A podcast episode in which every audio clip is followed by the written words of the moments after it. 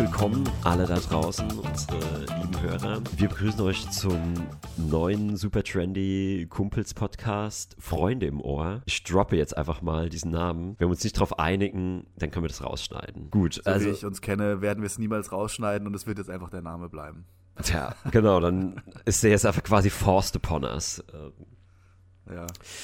Nee, also der Frederik, der unseren Berliner Außenposten regiert quasi und verteidigt, hat es ja eben schon angedeutet. Äh, ich hatte gestern eine durchzechte Nacht und in meinem fortgeschrittenen Alter würde ja jeder jetzt sagen, ach was, der Florian, wie kam es denn dazu? Da müssen schon diverse Konstellationen sich äh, zusammenfügen, dass das für mich mal so relevant wird. Aber ich war einfach auf ein Event eingeladen, erstmal mit Business zu tun hatte, aber ich habe da ein VIP-Bändchen gekriegt, das heißt, ich konnte einfach an der Bar so viel Alkohol holen, wie ich wollte. Ja, das ist ja ein jahrhundertaltes Geheimnis. Äh, freier, kostenloser Alkohol, der zieht halt einfach immer. Aber dieser Mythos, dass du beim Trinken im Training sein musst, der ist, glaube ich, falsch. Drei, viermal die Woche säufst, zerstörst du eher so deine Widerstandsfähigkeit. Dann wirst du eher anfälliger. Aber wenn du eben nur so einmal, zweimal im Monat so einen Abend hast mit Zecherei, dann gehst du da eigentlich relativ unberührt draus, draus raus. Was, was meinst du? Ich glaube, es sind zwei, ähm, das ist ein Diagramm, es sind einfach zwei gegeneinander wirkende Kräfte.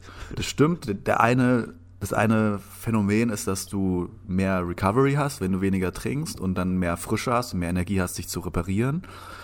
Und das andere ist natürlich der ähm, Toleranzspiegel. Also natürlich, wenn du toleranter bist und mehr trinkst, dann tut dir der Alkohol auch nicht so weh, glaube ich. Ich glaube, das sind gegenseitig wechselwirkende Kräfte. Ja, wenn wir schon dabei sind, große Menschenmassen in eine Kategorie zu drücken, äh, wollte ich eigentlich mit meinem Thema anfangen. Ja, hau raus. Wir, wir hatten ja gesagt, nach dem schweren Kriegsthema aus der letzten Episode machen wir heute etwas leichteres, was leicht bekömmliches. Ich schlage mal wieder das Gaming-Buch auf. Ich bin ja mittlerweile in der Branche drin, also ich war ja teilweise ja auch professionell in der Branche drin oder, und auch als Hobby in der Branche drin. Ich bin so jemand, der gut informiert an Videospiele rangeht. Äh, früher waren es die Magazine, heute sind es in der Regel YouTuber, die Reviews anfertigen.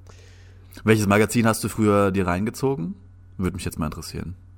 Oder welche Magazine? Oh, die GameStar, die es auch immer noch gibt. Ja. Ich glaube, es ist eines der einzigen ja. Magazine von früher, die es noch gibt. Da ich kann mich noch an die GameStar erinnern. Ein Schulkollege von mir das erste Mal, das war vielleicht in der siebten Klasse, sechste, siebte Klasse oder so, der sitzt im Bus vor mir und blättert auf einmal so ein Buch auf von einer Zeitschrift wo ich mir dachte, Alter, was ist denn jetzt los? Da war eine CD dabei, da war alles dabei, da konntest du, da waren mhm. irgendwie 100 Spiele allein auf dieser einen CD dabei, dann gab es die krassesten Artikel mit den krassesten Bildern und alles total im Detail. Das war auch noch eine Zeit, wo ich glaube ich noch kein Internet hatte oder so oder ja. gerade erst so neu Internet hatte, so dass man eigentlich auch jedes bisschen an Information so aufgesaugt hat, besonders war und man ist da echt hingegangen, hat irgendwie fünf Euro so eine Zeitung bezahlt. Also äh, du noch Mark, ich Euro und ähm, ja, das war krass.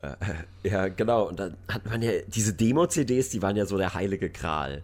Da gab's ich habe die auch so ein Folder, ich habe extra so, ich fällt mir jetzt gerade ein, ja. ich hatte so ein, so ein Mäppchen, wo ich die alle reingetan habe. Damals, Als ob ich die jemals nochmal auspacken würde. Ey. Damals gab es ja nicht so was wie Free-to-Play oder Steam-Sales, wo du für ein paar Euros ja. dir schon ein Spiel schießen konntest, wo du 100 Stunden rein setzen kannst. Also damals haben wir uns teilweise über Wochen an einer Demo erfreut. Ja. Und dann war ja. dann vielleicht ein Rennspiel, ich kann mich noch erinnern, auch legendäre Demo, sagt ihr vielleicht auch was, Destruction Derby. Habe ich schon mal gehört, ja. Also Destruction Derby, wie man schon, der Name schon sagt, ist es ein Rennspiel, wo es aber darum geht, sich gegenseitig kaputt zu fahren. Mhm. Und das hatte tatsächlich die Eigenschaft, wenn du da eine Strecke gefahren bist, hattest du eigentlich das komplette Spielprinzip. Das heißt, die Demo hat eigentlich alles geboten, was du wolltest. Es gab halt nur eine Strecke, es gab eine begrenzte Auswahl von Autos, aber das Gameplay war eigentlich hundertprozentig da und du konntest einfach sehr viel Spaß damit haben. Und ich glaube, das ganze Spiel wäre eigentlich auch eine Enttäuschung. Du hättest dann ja. wahrscheinlich relativ schnell gemerkt, so, oh, okay, das war's, da kommt jetzt auch nicht mehr, okay, es sind noch ein paar unterschiedliche Strecken vielleicht und dann war es es am Ende. Ja. Und teilweise hast du sogar auch richtig komplette Spiele dort drin gehabt, die dann vielleicht zwei Jahre alt waren oder so, aber die hast du ja, dann einfach stimmt, noch mit stimmt. dazu bekommen. Und das hat mich auch hardcore geflasht. Aber das war generell so eine goldene Ära der Videospielgeschichte. Ich, ich meine, natürlich würden jetzt die ganzen alten Hasen das dem widersprechen und sagen, nee, die 80er und hier mhm. NES-Zeit und so. Aber für mich war das die goldene Zeit, weil halt das erstens das Internet ganz neu war, zumindest im normalen herkömmlichen Gebrauch. Und weil halt auch, das war eine goldene Ära der ähm, Videotheken mm. und der des, des Herumbrennens, sage ich jetzt mal. Also ja. wie man sich jetzt im, im Erwachsenenalter irgendwelche ähm, anderen Viren einfängt, sage ich mal, hat man sich da ähm, digitale Viren eingefangen, indem man einfach sich gegenseitig die USB-Sticks äh, in die Festplatte gesteckt hat und alles, was ging, abgesaugt, getauscht und sonst was hat. Ich war auch eine große Zeit wirklich, also das will ich mir jetzt nicht so sehr auf die Fahne schreiben, aber ich war ein absoluter Experte, ähm, sich Games zu beschaffen, ohne dafür bezahlen zu müssen. Ich war so gut darin nach einer Weile. Und ich hatte so sogar einen Kumpel. Mob, so ein Mobmeister, so ein Kingpin, der ich auf so einem wirklich, Stash gesessen hat an, an Games.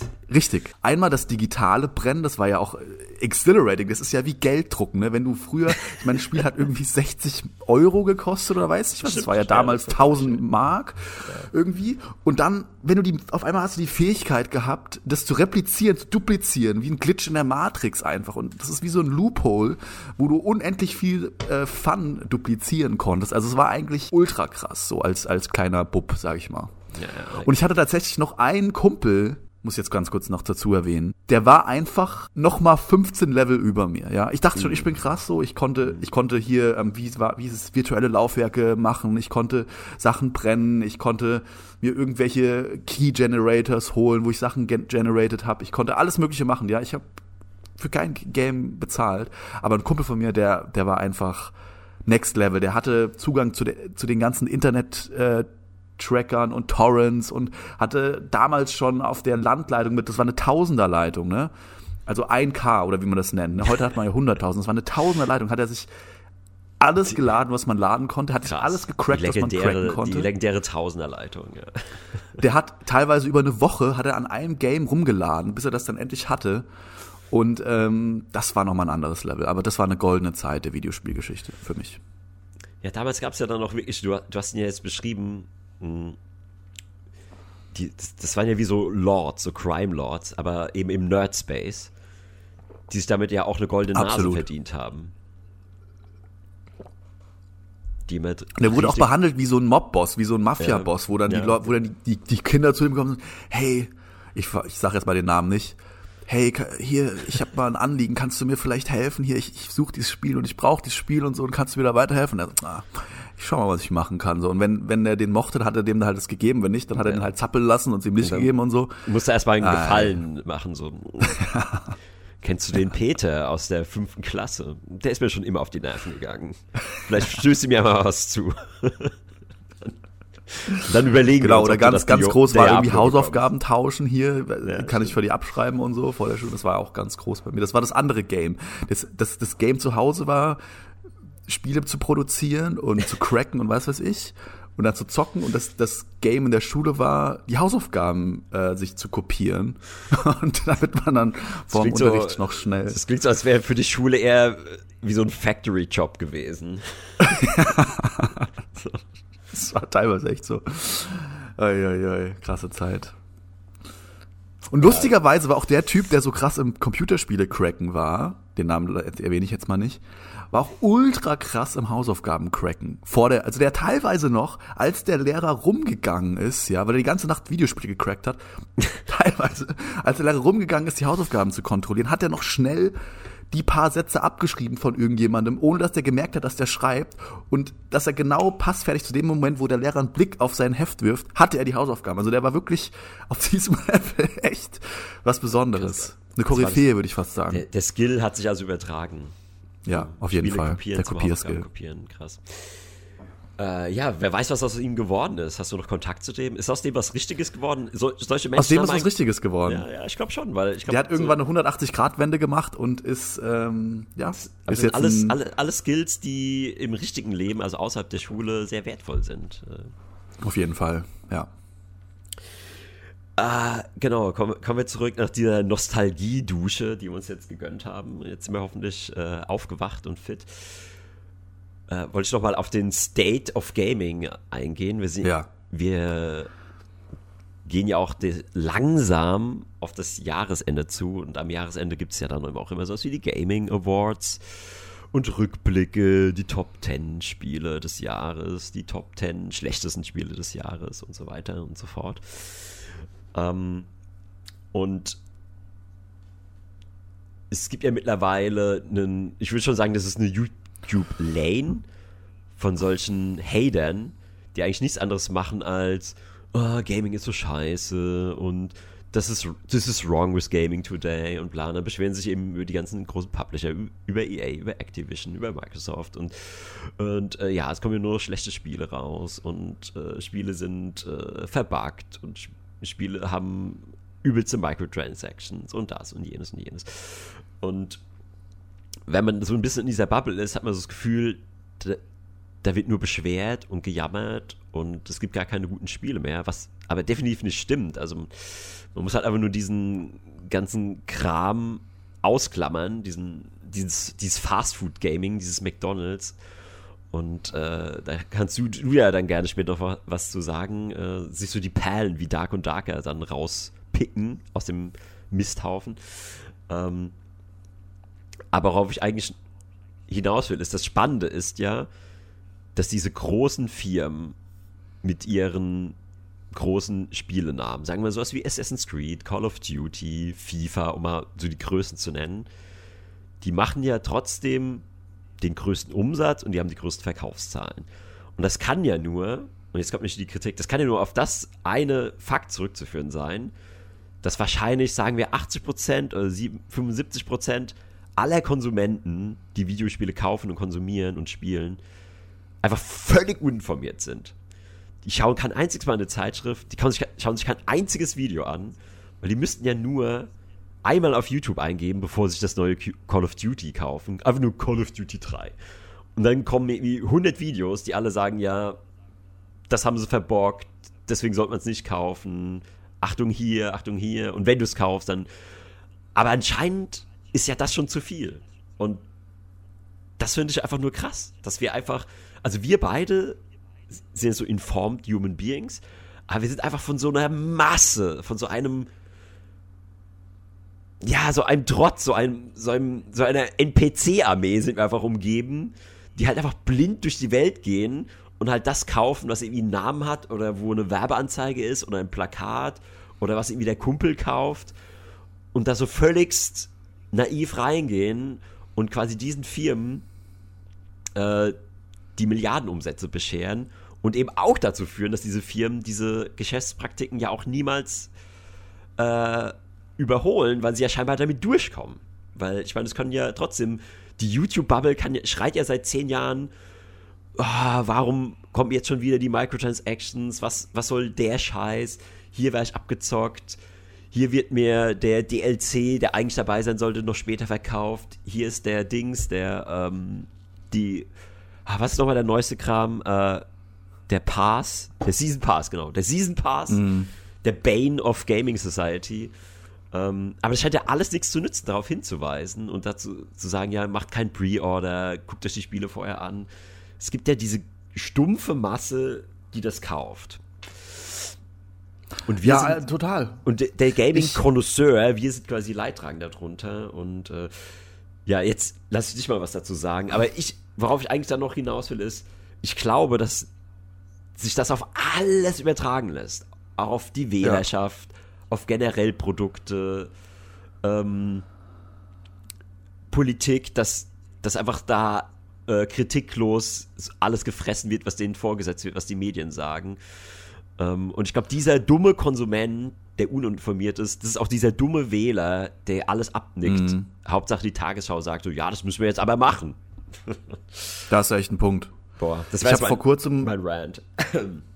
Das ist vielleicht eine Parallele dazu. Ich habe vor kurzem äh, von einer Netflix-Serie gehört, die abgesetzt wurde, mit der Begründung, dass es zu teuer ist, obwohl die schon fertig produziert war. Sie haben da Milio aber Millionen reingesetzt und dann haben sie es nicht sozusagen haben sie den, haben es nicht veröffentlicht, weil sie gesagt haben, damit die Serie überhaupt geschaut wird, müssen die nochmal so viel Geld wie die Produktionskosten waren, nochmal in Werbung stecken, damit ja. es überhaupt ein Paket wird. Und ich glaube, da ist schon viel Wahrheit drin, dass auch auf diese Videospielgeschichten übertragbar ist. Wenn du ein neues Call of Duty hast, das kostet ja, weiß ich nicht, da bist du wahrscheinlich besser informiert, weiß ich, 50 Millionen, 100 Millionen, I don't know. Ähm, das kostet mittlerweile so um die 200 Millionen. Oder 200 Millionen, ja, das Und heißt aber, dann Werbebudget müssen die 100 locker nochmal, Also ungefähr, ungefähr genau, da die- müssen die nochmal 100 Millionen reinstecken in Werbung, damit das überhaupt funktioniert. So. Und, und ein Indie-Spiel, das hat ja von vornherein vielleicht nur eine Million Budget oder sagen wir mal 10 Millionen, äh, wenn es hochkommt. Äh, 10 Millionen ist eigentlich schon kein Indie-Spiel mehr, würde ich sagen. Aber selbst wenn es 10 Millionen kostet, dann müssen die dann eigentlich, damit es halbwegs funktioniert, nochmal 10 Millionen in Werbung stecken. Und das können sich die meisten Leute einfach nicht leisten. Deswegen muss das Spiel entweder so gut sein im Gameplay, dass es sich rumspricht wie ein Lauffeuer. Das ist aber sehr schwer, damit überhaupt erstmal genug Leute das anfassen, musst du erstmal Werbung schalten. Und ich glaube, da hast du recht, es sind einfach ähm, so komische menschliche Mechanismen, dass du halt nur auf. Deine Aufmerksamkeit ist halt sehr begrenzt. So, also wenn du ein normales Leben führst, äh, dann hast du vielleicht am Tag, sagen wir mal, vier, fünf Stunden Zeit, um irgendwelchen anderen Dingen außer deiner Arbeit und deinem täglichen Leben jetzt irgendwelche Aufmerksamkeit zu schenken. So, dann hast du vielleicht noch einen Partner, dann hast du noch Freunde, dann hast du noch einen Verein oder weißt was ich, Sport. Also du schaust vielleicht zwei, drei Stunden an einem Tag, hast du Zeit, irgendwelche Medien zu konsumieren, ja. Und wenn du dann auf der auf dem Weg zur Arbeit dann dreimal die Call of Duty Werbung auf deinem Feed gesehen hast, dann wirst du halt tendenziell eher das wählen, als dich dann über äh, stundenlange YouTube-Videos zu informieren, was jetzt der neue geile Indie-Scheiß ist, weil ich glaube auch, das ist auch so ein bisschen wie Hollywood-Film. Ich meine, wir, wir beide wissen, dass die Sehr. Filme im Kino gerade absoluter Trash sind. Also ich weiß nicht, Ja. ob ich das letzte Mal Bock hatte, in in einen Kinofilm zu gehen, Ja, mit ja. ein paar ganz wenigen Ausnahmen. Und das ist ja das gleiche Prinzip. Das sind die größten Budgets, das ist das größte Marketingbudget und das sind die krassesten Stars. Und das ist trotzdem einfach so runtergewaschener Trash, den man sich eigentlich nicht geben kann. Aber wenn du, wenn du sagst, ich gebe, ich gönn mir jetzt mal was, ich will jetzt mal einen Film anschauen, gehst du halt trotzdem ins Kino und schaust dir dann den, weiß ich nicht, äh, Barbie-Film an oder weiß ich nicht was. The Und, ähm, Marvels. oder in Disney. The Marvels. Und das ist halt immer Schema F. Genau wie Call of Duty. Ich weiß noch, das war Call of Duty 3, das war ein Meilenstein. Oder war das Modern Warfare 3? Ich weiß gerade nicht mehr. Das ist auf jeden Fall Modern schon. Warfare 3 wahrscheinlich, ja. Modern Warfare 3 wahrscheinlich, genau. Das war so Die dieser Ironie ist, wir sind ja jetzt wieder bei Modern Warfare 3. Das kam ja jetzt raus. Ja, es kommt, also es ist einfach, ich verliere auch den Überblick. Ich bin auch bei Call of Duty bin ich komplett raus. Aber was ich nur sagen will ist, es ist auch so ein bisschen dieses Element vom McDonalds-Erlebnis. So, du, du hast, als du zwölf warst oder sechs warst, zum ersten Mal einen Cheeseburger gebissen und du willst einfach dieses Erlebnis replizieren. Und das ist Call of Duty. Die haben das einmal richtig geil gemacht. Das war auch neu, das war auch inno- innovativ am Anfang. So, und die Leute waren gehuckt, es war ein mega Erfolg und es war auch krass, muss ich zugeben, als ich zum ersten Mal das angefasst habe. Und Ja. du willst eigentlich, wenn du jetzt Call of Duty mit 30 dir holst oder mit 40, dann willst du eigentlich das Erlebnis nochmal, was du mit 10 hattest. Oder weiß nicht, wie alt du warst. Und, und, und ich glaube, das ist auch noch so ein Element, dass du halt dann lieber, ähm, wenn du eh nicht so viel Zeit hast und eh äh, kaputt bist von der Arbeit und so, dann willst du halt einfach auf den Knopf drücken und das soll einfach funktionieren. So wie der Hollywood-Film, der Marvel-Film, der funktioniert einfach. Und, und das ist, glaube ich, auch so ein bisschen das Prinzip dahinter, weswegen die richtigen Perlen meistens gar nicht ähm, mit Beachtung geschenkt werden. Ja, also damals Call of Duty, so die, die goldene Call of Duty Zeit, was ja Modern Warfare 1, 2 und 3 war, was würde ich sagen, ja, auf der Xbox 360 und PlayStation 3 liefen die, genau. Äh, Ich hatte es auf der 360 und das war wirklich, boah, was soll ich sagen, also es war wie das tägliche Crack, die, die tägliche Koksdosis. Es war einfach jeden Tag, das hatten so alle Kumpels gezockt, man ist nach Hause gekommen von der Arbeit, hat man sein Headset aufgesetzt, Call of Duty an, dann waren so die Buddies im Chat und dann hat man da so drei, vier, fünf Stunden gezockt und es war einfach nur das Beste. Und Ja. man hatte die ganze Zeit einfach nur, okay, man hat auch ein bisschen gehatet, wenn man die ganze Zeit verloren hat, aber im Großen und Ganzen hatte man einfach eine verdammt gute Zeit. Ja.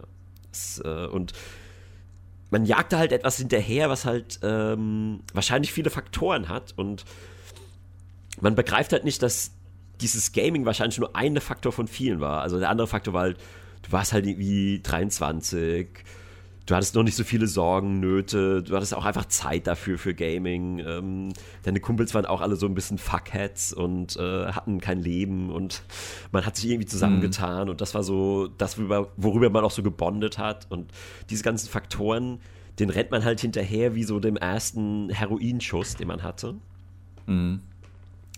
Wird man aber niemals einholen. Außer man findet eben so, so die neue Droge. So. Also was, was bei mir halt so die Souls-Games und dann irgendwann geworden sind. Obwohl ich auch schon bei den Souls-Games schon so einen leichten Anflug von diesem Mechanismus merke. Also Souls-Game war ja dieses innovative Game-Design, was alle Rekorde gesprengt hat, was auch alle Limits gesprengt hat in der Vorstellung, wie man Games designen soll, was funktioniert und was die Leute wollen und so. Stichwort Hardcore und unverzeihlich mhm. und, und äh, Worldbuilding und so weiter und so fort. Und da merke ich halt auch schon durch diesen krassen Kassenerfolg, äh, was erst ein Indie-Erfolg war und jetzt mehr oder weniger ein großer Kassenerfolg geworden ist, hat sich auch schon so eine Mainstreamisierung dort eingebahnt, wo man jetzt auch schon bei Dark Souls 3, finde ich, hatte man schon gemerkt, wo es schon so ein richtig glatt geleckter Dark Souls Stein war, wo eigentlich mhm. keine Ecken und Kanten mehr dran waren. Und jetzt Elden Ring ist eigentlich noch mal krasser, wo du dann mit Open World und so. Natürlich funktioniert es auch, weil das halt auch echt ein super krasses Prinzip war. Aber das war auch damals Call of Duty, war genauso. Es war auch neu und war besonders und war geil. Und wer weiß, vielleicht, es gibt ja jetzt auch mittlerweile ungefähr 500.000 Dark Souls-Klone, die alle das gleiche Spielprinzip haben, die haben alle das gleiche Kampfsystem, die haben eine Ausweichrolle, die haben den Block-Button mhm. und so. Die haben, dass du deine Seelen verlierst und dass du dich aufsammeln musst und so. Das, das, das kopieren ja jetzt schon irgendwie alle. Ja, aber das und ist, ich habe ich auch ein bisschen ein, Sorge, dass sich das jetzt zu sehr ausbreitet. Ja, erstens das, aber das ist auch so ein richtig dummer Trend.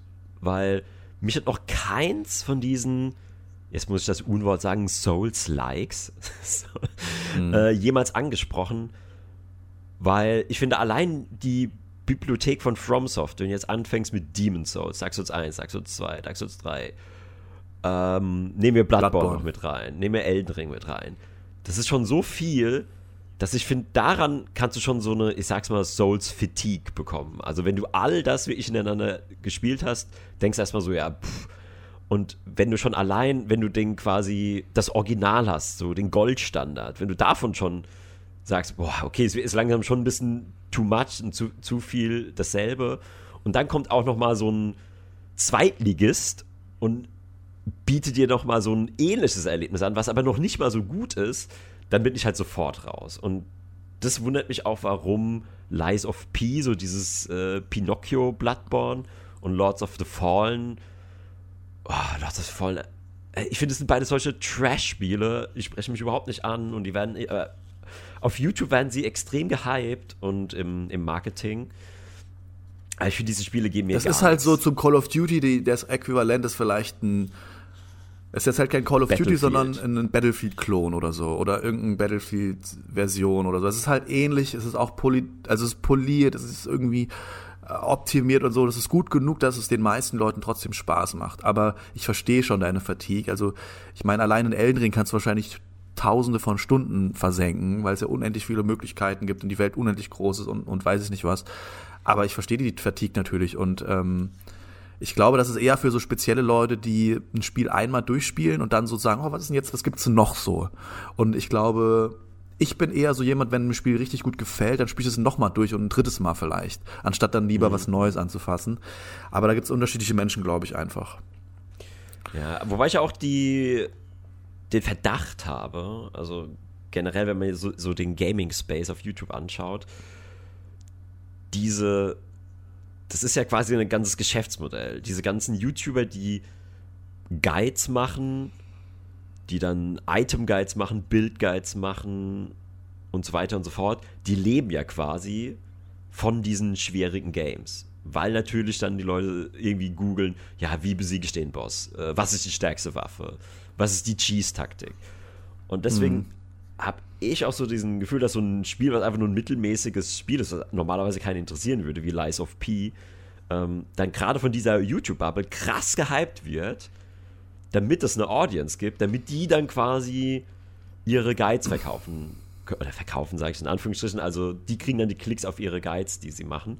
Weil jetzt das letzte große Ding, Elden Ring, ist ja jetzt auch durch. Also da ist halt jetzt alles gesagt. Da ist alles gespeedrun, da gibt es die beste Taktik, da ist jede Bossstrategie äh, draußen.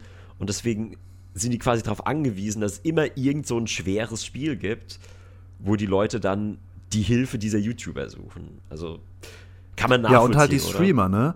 Also ja, die, die, Streamer, die dann das Spiel ähm, die ganze Zeit zocken und ich glaube, das hat auch so eine Art von ich glaube, das ist auch, weil wir immer mehr vereinsamen, weil früher hat man ja zusammen vor einem vor einer Xbox gesessen und zusammen mit seinen Kumpels das ein Game gezockt oder halt zum Koop oder sonst was.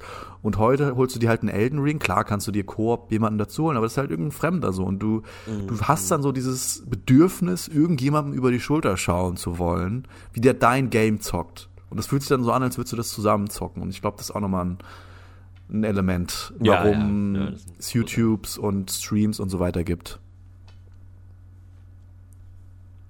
Ja, spannend auch noch bei den Retro-Spielen. Du hast gerade perfekt gesagt. Also früher, gerade zu äh, Super Nintendo-Zeiten, zu Nintendo 64-Zeiten, da war es ja auch noch wichtig, dass die Konsole zwei Controller-Ports hatte oder teilweise wurden die sogar mit zwei Controllern schon ausgeliefert, was heute auch irgendwie mhm. undenkbar ist. Ähm, oder N64 hat sogar vier Controller-Ports, weil da vier Spieler teilweise ja schon so fast normal war, vier Spieler Multiplayer. Ähm, und wenn man noch weiter zurückgeht zu Retro-Spielen, da lag es halt dann auch an den Limitationen, weil die eben noch keine KI programmieren konnten. Aber es gab so in den 80ern sehr viele Spiele, die konntest du nur äh, zu viert spielen oder nur zu zweit spielen. Ja. Und da war dann das Spannende, das war dann eher noch wie ein Brettspiel. Da hast du das dann so rausgeholt, so zu viert, und hat man gesagt, ja, wir spielen jetzt dieses, keine Ahnung, mir fällt gar kein Name ein. Mario Kart keine Ahnung, Mario Kart, genau. Und dann setzt man sich dann so hin, baut so die Konsole auf, so wie man früher die Packung ausgebaut hat, schließt sie an den Fernseher an, dann kriegt jeder seinen Controller mhm. und, und dann wird da so ein paar Runden gemeinsam äh, gezockt. So ähnlich wie halt man das früher mit Monopoly gemacht hat. Äh, und ja. daraus sind ja eigentlich auch Videospiele entwachsen. Und irgendwie ist das jetzt wirklich ganz, also jetzt bin ich ja ganz, ganz weit weg davon, von, von dieser ursprünglichen Denke, dass das im Endeffekt ähm, ja so ein Gemeinschaftsding ist, wo man sich so zu dritt, zu zweit dran setzt. Und online ist eben, ja, online ist halt einfach nur ein toxischer Sumpf. Das, ja. das kann man nicht vergleichen mit. Äh, Und ich habe dazu auch eine Theorie, die Toxizität. Ich habe eine Toxizitätsskala-Theorie aufgestellt. Und zwar okay. auch im Zuge von äh, ist meiner so Dark and Darker ist, ist, Experience. Ist, ist, so ähnlich wie die Crazy Hot Skala bei, bei Girlfriends. Ja, so ähnlich, so ähnlich. Nur eine andere äh, X- und Y-Achse. Aber ich sag mal so, je, je hardcoreiger und je, je schmerzhafter dein Verlust ist, okay. je mehr du verlierst, desto toxischer kann die Kurve werden. Das muss nicht so sein, aber desto im Durchschnitt desto mehr toxische Begegnungen hast du. Krass. Und das spiegelt sich auch in der Dark and Darker Experience wieder. Dass, wenn ein Spiel umso mehr ein Spiel Hardcore ist, umso eher ist die Community darauf aus, sich gegenseitig zu helfen. Und es nicht Wenn es ein, ein Singleplayer-Spiel ist, ja, aber wenn es ein Multiplayer-Spiel ist, nein. ja, okay. Punkt. Punkt. Okay. Ja, aber was. Ich meine, äh, Darke Darke hat er auch jetzt hier den, den ähm, VoIP-Chat eingebaut. Ich weiß nicht, ob du das mitbekommen hast. Also, dass man sozusagen, nee, nee. In, dass du dich hörst, wenn du in der Nähe bist, dann kannst du einfach sprechen im Mikro und dann hörst du halt, was sie sagen. Aber war das nicht sogar in der Beta schon? Hatten wir das Das war in der Beta für eine kurze Zeit so. Das hatten wir dann aber eine längere Zeit ausgestellt. Ja. Aber jetzt ist es wieder da. Und ähm, das ist echt brutal. Aber ich muss auch sagen, du hast einen Punkt manchmal gibt es auch diese kooperativen Momente, sogar sehr häufig, wo dann auch, es geht glaube ich in beide Richtungen, desto hardcoreiger das Spiel ist, desto hilfsbereiter und nett sind die Leute, aber desto toxischer sind sie auch oft, also gleichzeitig, also je nachdem. Es wird quasi polarisiert so. Es gibt nicht mehr, mehr so diese normalen Interaktionen, sondern ja. es gibt nur noch entweder sind Leute mega cool oder sie sind so die, die Ausgeburt der Hölle. Ja. Und das Schlimmste ist, wenn die so tun, als wären sie dein Freund. Das ist nämlich ein Phänomen in Dark and Darker. Du kannst ja einfach so tun, als bist du befreundet. Ja, du sagst, hey, was geht ab hier? Brauchst du, ich geb dir ein Schwert. Brauchst du noch was? Brauchst du Heiltränke und so? Und dann denkst du, das ist dein Buddy. Und dann oh. lässt er dich halt oh. für ihn looten und mästen wie so eine Weihnachtsgans, weißt du, ich meine? Und dann, ja. und dann, wenn du gerade durchs Portal raus willst, dann sticht er dir den Rücken und nimmt all deinen Shit noch mit. Also das ist halt einfach ah. die, die, der Höhepunkt. Also ich weiß nicht, ob ich schon mal jemals das, so sehr geraged habe in einem Game, wie, wie wenn das passiert. Also es ist, glaube ich, das kommt auch kein Dark Souls ran an dieses Aber an diese der, Ja, ich wollte sagen, also ich, setz, ich versetze mich halt gerade in den Spieler, der, der das halt auf, äh, der das alles durchzieht und wenn dieser diabolische Plan, du bist ja dann die ganze Zeit so on edge und diese Spannung, ob dein Buddy in Anführungsstrichen dir irgendwann auf die Schliche kommt, die steigert sich ja immer mehr und immer mehr, bis du dann diesen Backstep machst, der endlich diese Spannung entlädt und du dann Äh, quasi ein, das, ich stelle mir das gerade so vor, wie wenn jemand so einen, äh, so ein Literglas voll Kamm einfach so aus ihm raus. das ist echt. Alter, das ist echt. Also das muss man diesem Spiel echt zu, äh, zugute halten. Also wir dachten ja, Dark Souls ist die Latte oder Elden Ring an, an, an Hochgefühlen und, Nied und, und Niederschlagsgefühlen, was man so sagt. Aber ich muss ganz ehrlich sagen, Dark and Darker übertrifft es noch um Längen. Was so diese, die, es hat die heißen Highs und die tiefsten Lows, was ich hm. jemals in irgendeinem Spiel gemerkt habe. Also es ist wirklich schon was Besonderes. Ähm, ich könnte jetzt noch sehr viel zu dem Spiel sagen, aber jetzt sag du erst mal was. Ja, ich würde noch, oder mich würde noch interessieren, beziehungsweise in gewisser Weise haben wir das schon beantwortet, aber ich stelle trotzdem noch mal die Frage in den Raum. Wenn, wir haben jetzt wieder da so ein Phänomen mit Dark und Darker und du vergleichst es ja mit der ersten Dark Souls Experience und das ist jetzt noch mal eins drauf und beides sind ja Nischenprodukte, super nischige ja. Independent-Produkte. Und die Frage ist, glaubst du überhaupt, dass ein Mainstream-Produkt sowas produzieren könnte? Oder ein großer Publisher, der jetzt ein Millionenbudget hat? Ist es überhaupt möglich oder muss das zwangsläufig irgendwie so rau, eckig, kantig und irgendwie zusammengeklempnet und in so einer kleinen Community entstanden sein? Ist das quasi ein absolutes Ich glaube, dass ähm, ich glaube, dass du dann die Elemente schon übernehmen kannst, die halt entscheidend sind für diese für das Erlebnis des Spiels. Wie bei Dark Souls und Elden Ring kannst du ja vergleichen. Wenn, wenn du Elden Ring mit dem ja, Dark Souls 1 vergleichst, ist ja Welten, aber es sind trotzdem die gleichen Elemente. Also bei Dark Souls musstest mhm. du teilweise zehn Minuten durch dich Mobs kämpfen, um, um überhaupt zum Boss zu kommen. Wenn du gestorben bist, musstest du es all over machen und Elden Ring hat halt alle zwei Meter ein Bonfire, weil, mhm. weißt du, also es sind halt diese Elemente, ja. die dann sehr vereinfacht und casualisiert wurden. Ähm, aber trotzdem kannst du es noch, die, hast du noch Teil der Hardcore Experience und ich glaube, das versuchen die jetzt auch. Ich meine, ey, während Dark and Darker noch in der Beta war oder jetzt in der Early Access, ist ja jetzt Early Access, äh, hat schon irgendein chinesischer Entwickler das Spiel Greed is Good rausgebracht, was eins zu eins eine Kopie von Dark and Darker ist, aber mit einer besseren Grafik. Und halt ein paar Sachen, halt ist mehr so wie MOBA-Game, also es ist mehr so comichaft und ein bisschen also sieht runder aus, ist aber die meisten Leute sagen, es ist trashig, aber trotzdem glaube ich, dass. Ja, dieser, ähm, das ist leider auch was, was man sterben muss, dieser Fortnite-Style. Dieser Blizzard. Nee, genau. Fortnite, da wollte ich nämlich gerade drauf zurück, weil Fortnite ist ja gut. Es gab ja am Anfang PUBG, das war der, das, das eckige, der hässliche Vorläufer, Vorfahre mhm. und dann haben sie, mhm. Pub, weißt du, was jeder gezockt hat, das war ja ultra gehypt und dann ja, haben sie halt Fortnite drüber programmiert, was halt eigentlich die PUBG das Gameplay übernommen hat und noch mit, und einfach äh, in Comic-Style drüber gelegt hat für Zwölfjährige und es hat halt besser funktioniert für die Massen. Und ich glaube, das gleiche Schicksal wird Dark and Darker drohen. Ich meine, sehe ich ja jetzt schon, dass die ganzen Leute wie so gierige, geirige ähm, Entwickler, die da jetzt äh, anfangen, das schon zu entwickeln. Und ich sag dir, in, hm. in zwei bis fünf Jahren gibt's zehn verschiedene Dark and Darker Klone. Und dann werden ja, wir uns halt entscheiden, welches das Beste ist. Und wahrscheinlich wird dann auch der eine oder andere da so perfekt gepolished sein und äh, genau. super eingängig und äh, dadurch eben die breite Masse ansprechen, aber es wird eben nicht mehr die gleichen Highs und Lows geben wie am Anfang. Wahrscheinlich, genau. Ja, aber das Spannende ist, um nochmal auf PUBG zurückzukommen, weil da kann ich jetzt auch den Kreis schließen, weil ich habe angefangen mit der Destruction Derby Demo, mhm. wo ich gemeint habe, ähm, auch wenn der Content sehr gering war, weil das war nur eine Strecke in der Demo, war das Gameplay schon 100% da und es war gar nicht unbedingt nötig, mehr Content zu haben, weil du einfach den mhm. gesamten Spaß auch schon daraus ziehen konntest. Und so finde ich war es aber bei PUBG nämlich ganz genauso, weil ich habe das auch nur im Early Access gespielt. Ähm, und da gab es halt dann auch nur eine Map und begrenzte Waffen. Ähm, auch nicht so viele Fahrzeuge, nicht so viele Skins, nicht so viele Kosmetik-Items. Aber das Gameplay war 100% da. Und darauf kam es aber an. Und es wurde nicht besser, dadurch, dass es jetzt halt 10 Maps gibt und bunte Waffenskins und 20 mehr Waffen und das Fahrzeug. Aber das ist das ein Fahrzeug. sehr, sehr, sehr interessanter Punkt. Ähm, und das da hat es glaube ich, anders als der Durchschnittsgamer. Du bist anders als der McDonalds konsumierende, Hollywood-Film schauende Call of Duty-Spieler. Es, es mag sein, dass das ein Anzeichen davon ist. Aber ich hätte, ich würde vermuten, dass es wahrscheinlich vielen so geht. Aber ich kann mich auch täuschen. äh, Counter-Strike Go, CSGO ist ein gutes Beispiel dafür. Das kam ja schon vor über zehn Jahren raus oder zehn Jahren, keine Ahnung.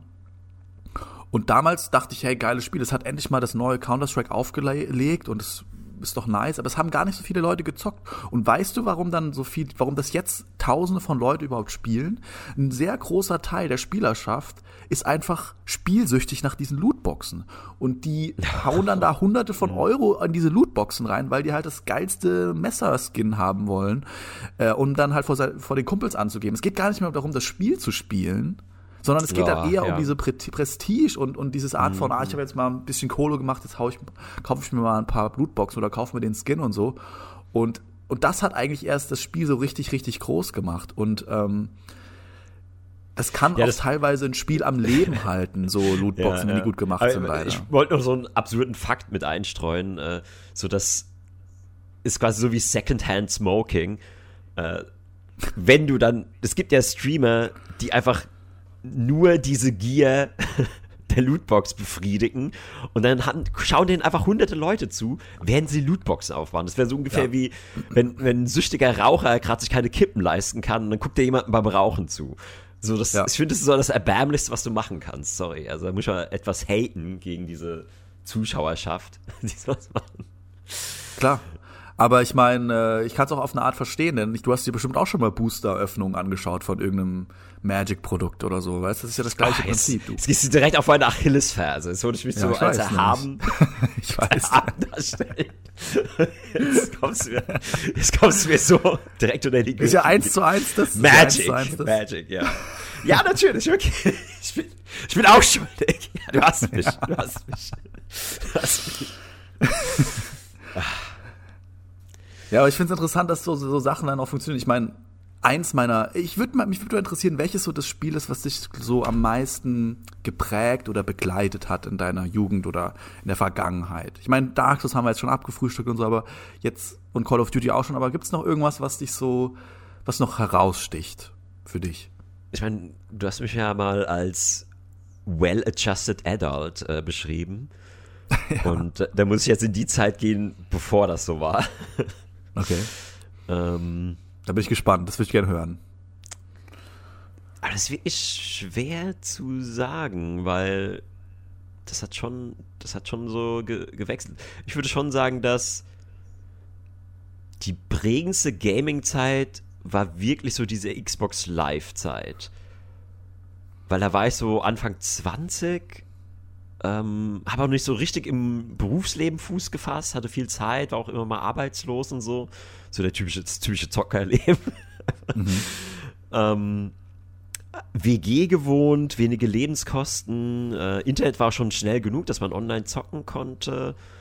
Ähm, und auch so genug Peers, die dann äh, in Xbox Live-Freunde waren. Und da, da würde ich sagen, war so die Gaming-Zeit, die für mich so die intensivste war, weil klar, es gab die so diese, diese Kinder-Gaming-Zeit, so mit dem Super Nintendo, aber irgendwie, ach, ja, das, das, war irgendwie nicht so ähm, tief, nicht so informiert. Das, das war einfach so, ja, so. Mir fehlen so ein bisschen die Worte dafür, wie ich das beschreiben soll. Okay. Ähm, weil, sag mal so, diese kind Kindheitszeit da war man quasi noch zu unreif, da, konnte, da hat man sich jetzt auch nicht speziell ein Spiel ausgesucht, da hat man irgendwie irgendein Spiel zu Weihnachten gekriegt und das muss man dann halt spielen, so ungefähr. Ähm, Kurze Frage, das, das ist ein guter Stichpunkt, aber hast du den normalen, den ersten Gameboy besessen? Äh, ja, aber der, der hat mich nie interessiert tatsächlich. Okay. Der hat mich nie interessiert. Ich, ich fand den, ich war damals schon äh, ein, ein Grafikkonnoisseur und dieses grüne, ausgewaschene, furchtbare Display hat mich irgendwie nicht angesprochen. Also ich weiß. Aber also gab es damals schon in NES, ja, ne? Ja, das gab es ja schon. Wir haben uns den geteilt, so ich ah, und mein Bruder, aber den hat immer nur mein Bruder gespielt. Ich, mich hat er irgendwie überhaupt nicht, überhaupt nicht interessiert. Ich, ich wollte dann die bunten Farben auf dem äh, NES haben. Da war ah, schon so. Meh, meh. Aber das ist ja auch ein Luxusproblem. Ich hatte kein NES und deswegen war der Gameboy war das Tor zum. Ich habe irgendwann einen gebrauchten Gameboy bekommen und das war für mich, oh, da bin oh. ich ausgerastet, ey. Das war das erste, was mit Gaming zu tun hatte, was ich in der Hand halten konnte. Aber trotzdem waren die Spiele damals, also die Spiele, die dabei waren, es gab ja damals König der Löwen, das war irgendwie so ein Standardspiel, und es gab ähm, so einen grünen Drachen, das war auch so ein Sidescroller, wo du durch die Gegend laufen musstest und konntest du Feuerbälle schießen. Und die beiden Spiele Spyro? sind ja bis heute, das kann sein, ich weiß gerade den Namen nicht mehr, aber das, diese beiden Spiele sind ja bis heute berüchtigt dafür, dass die so bockschwer sind, dass du die eigentlich als normaler Mensch überhaupt nicht, also, naja. Normal als Kind, dass die, die dann einfach, spielen. die lagen so unter dem Weihnachtsbaum und in Wirklichkeit lag da einfach so eine Granate, so eine Bombe, die dich in den Wahnsinn getrieben hat. Ich bin, ich bin, glaube ich, bei dem einen Spiel bin ich nie übers zweite Level hinausgekommen und bei König der Löwen bin ich auch nie über das irgendwie übers zweite Level rausgekommen. Und ich habe mir mal vor einigen Jahren es gibt ja diese krassen Speedrunner, ne, die alles, alle mhm, Spiele mm, mega gut können und so. Und da habe ich mir mal das König der Löwen-Spiel von diesem einen Speedrunner so durchgeskippt. Und der Typ ist daran verzweifelt. Das war einfach ein Spiel, also selbst die geskillt, die Leute, die nichts anderes machen als zocken den ganzen Tag, die können das Spiel trotzdem nicht spielen, weil es zu krass ist. Und das hat man damals Achtjährigen geschenkt zu Weihnachten, um sie einfach in die Verzweiflung zu treiben. Ich, also es ist einfach noch eine andere Zeit gewesen. Ja, also da das wäre auch so grandios, wenn du einmal so einen Denkprozess so ausgedruckt hättest von so einem Elternteil, was seinem Kind so ein Spiel kauft. Weil das ist ja nochmal was ganz anderes, weil ich habe ja ein bisschen geschimpft über die Masse von Uninformierten, die FIFA und Call of Duty kaufen. Aber so ein Elternteil, was gar keine Ahnung hat, was einfach so im Laden steht, so, hm, ich kaufe jetzt dem kleinen Timmy ein Gameboy-Spiel kommt dann irgendwie so ein Ladenbesitzer und quatscht denen irgendwas ans Ohr, so das Spiel, was am wenigsten los wird oder so? Oder ist mm. es mhm. jemand, der ein bisschen eine Ethik hat und wirklich denkt, boah, ich sag denen jetzt, was halt wirklich gerade mega gefeiert wird, wo das Kind mega viel Spaß hat?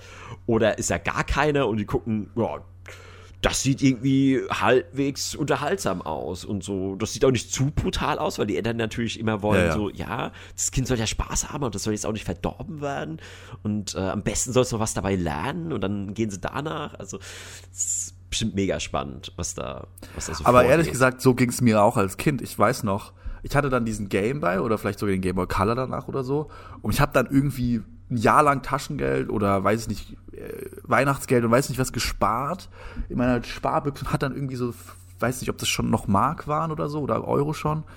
Auf jeden Fall irgendwie so 60 oder 70 Mark oder Euro gespart. Und dann bin ich ins Mediamarkt gegangen und wollte mir halt ein neues Game holen. Und die haben ja auch, die waren ja auch so brutal. Der hat ja ein fucking Gameboy-Spiel, hat ja 70 teilweise Mark gekostet oder 60. Also es war ja unnormal. Und dann musst du entscheiden anhand dieses kleinen Mini-Bildes da hinten drauf und des Namens und den Farben, ob das Spiel jetzt was taugt oder nicht. Und ich habe da wirklich einmal, das, das hängt mir auch immer noch nach, so einen fatalen Fehlgriff gemacht, wo ich dann wirklich ein Jahreseinkommen, mein Kindesjahreseinkommen, oh auf den Kopf gehauen habe für, ein, für ein Rennspiel, was einfach nur der absolute Scheiß war. Das ist einfach so brutal. Es war einfach so brutal. So, so, so, ein Erwachsener, der macht da so, stell dir mal vor, das ist ungefähr so, wie wenn du dir dein Jahreseinkommen so 80.000 Euro und du kaufst dir so ein Auto, was aber so die letzte Gurke ist. Du denkst, du oh. kaufst dein Traumauto und dann ist es einfach nur eine Schrottkarre. Und, und du hast auch keine Chance, irgendwie dich zu informieren. Irgendwie ist auch niemand da, der das kennt überhaupt oder der, der da Ahnung von hat oder so. Jetzt, also ich meine, es war einfach eine andere Zeit, ja. Einmal eine andere ja, Zeit. Äh, ich versuche noch mal ein bisschen so, weil du hast ja gefragt, was so meine prägendste Gaming-Zeit war. Weil ich ja. würde sagen, so als, als Kind, ähm, da hat mir da einfach so die nötige Reife und die Informiertheit gefehlt, um wirklich so in dieses Thema Gaming tiefer einzutauchen. Und dann so als äh, well-adjusted Adult äh, muss ich mit meiner Zeit haushalten und kann nur ganz gezielt sagen, okay, das ist jetzt ein Spiel, dem ich etwas Zeit widmen möchte und es muss die und die Kriterien erfüllen.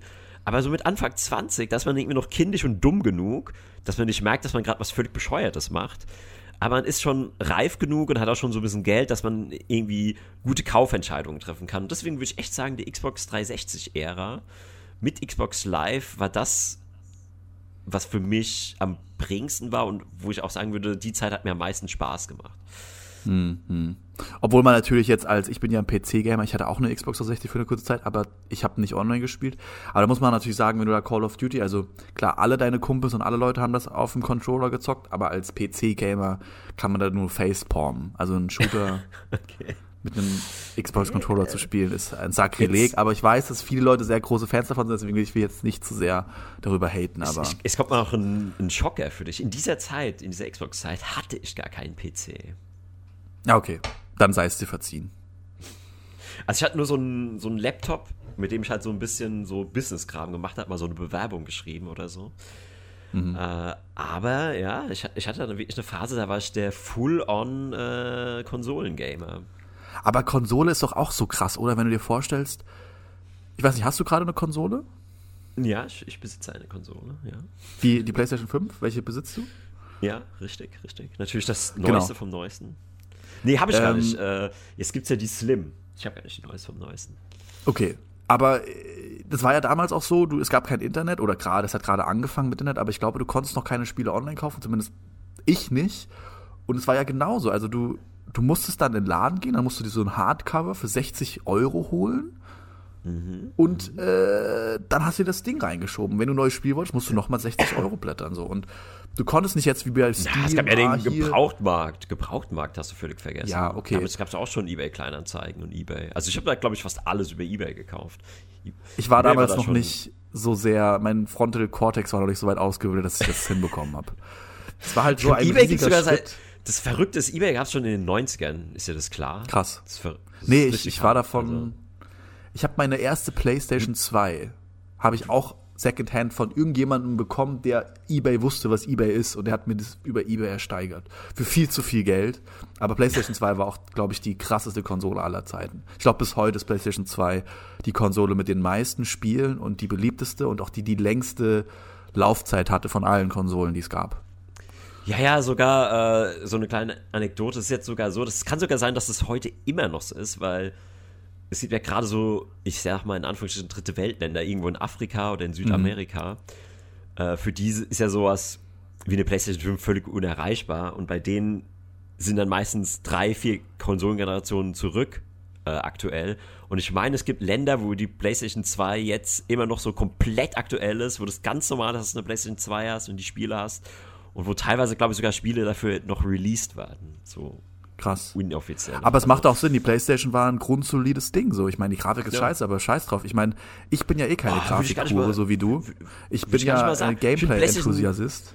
Ich, ich finde, ich find, PlayStation 2 war die Grafik schon so, dass du die genießen konntest.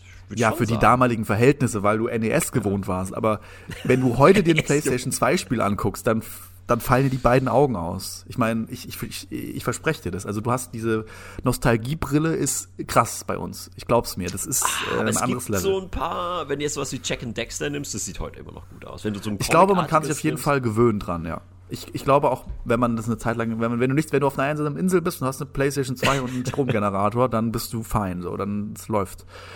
Aber wenn du halt die Auswahl hast zwischen Elden Ring und einer PlayStation 2, dann kannst du PlayStation 2 nicht mehr spielen.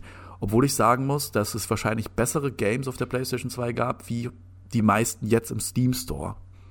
Aber das ist wahrscheinlich ein anderes Thema. Steam Store, ja gut. Da machst du wirklich jetzt ein neues Kapitel auf. Ähm, Steam ist ja eigentlich auch so eine einzige, das ist einfach so eine Jauchegrube, die so alles reingekippt wird, egal was für eine Qualität.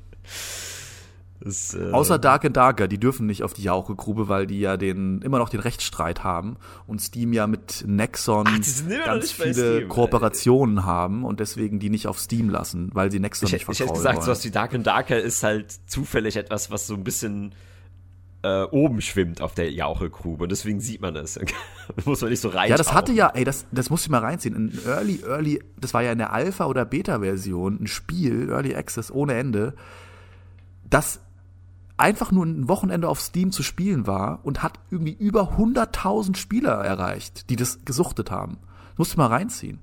Das ist ja ein Phänomen, das ist ein Jahrhundertphänomen. Ja, also da, da, da leckt sich Ubisoft die Finger danach. Also die, und dir mal glaub mir, Ubisoft programmiert gerade seinen Dark Darker und genauso alle anderen größeren Games. Die machen alle, die bauen jetzt alle eine Version von diesem Spiel und ähm, werden wahrscheinlich demnächst damit zugekackt werden. Naja, ja, so ist halt. Ubisoft halt. äh, macht das dann im Assassin's Creed-Universum. Also eigentlich ganz geil, oder? Es wird, wird sogar zu Assassin's Creed so ein bisschen passen. Ja. So, wenn du durch so Höhlen schleißt mit deinem Assassin. Und jeder, ich sag dir, jeder, jeder Call of Duty, jeder, jeder Assassin's Creed Teil wird bald einen Multiplayer Teil haben, Also das ist Singleplayer-Spiel und dann hast du den Multiplayer-Teil, wo Dark and Darker Regeln äh, gelten, ja, wo du dann looten kannst, wo ja, du die Leute umhauen kannst, deren Loot nehmen kannst. Ich meine, das ist so das Grundprinzip von, was uns süchtig macht. Und das werden die jetzt einfach überall über, übernehmen, ist mir ganz klar. Ja, es ist schon spannend, dass im Gaming immer, es muss immer so eine neue Suchtmechanik erfunden werden. Ja. Bald kommt das Dark and Darker Dark Souls, ich sag's dir. Dark and Darker Dark Souls, die, die drei Factor des Darks. Und äh, du hast dann Dark Souls Kampfmechanik, aber mit Loot-Mechanik und Extraction wie von Dark and Darker. Und dann, wie wär's denn dann genialer so unser Gaming-Universum zusammen und explodiert und implodiert gleichzeitig. Ja, wie wär's denn, wenn wir es einfach Darker Souls nennen? Ja. Das wäre doch eh einfach ein mega geiler Titel. Ähm, wenn, wenn es jemand, ich glaube, es ist zu nah dran, aber es wäre einfach so dreist, wenn einfach irgend so ein Souls-like sagen würde, wir machen einfach Darker Souls. Und das ist einfach alles hard, noch mehr Hardcore als Dark Souls. Ähm, aber du hast schon recht, wenn, wenn du die Difficulty und dieses ganze Worldbuilding von Dark Souls mit dieser Mechanik, dass du einfach alles verlierst, stell dir mal vor, du hättest nicht nur den Fall, dass du, weil das ist ja quasi das, was dich rettet, dass du ja deine, deine ganze Ausrüstung behältst, wenn du stirbst. Du verlierst mhm. ja im, im schlimmsten Falle, also verlierst ja nur deine Souls. Du kannst es versuchen wiederzuholen. Also das, mit dem du upgradest ähm, oder uplevelst. Ähm, aber wenn du, sag mal, du wärst wirklich immer nackt, du verlierst deine komplette Ausrüstung nach jedem ja. Tod.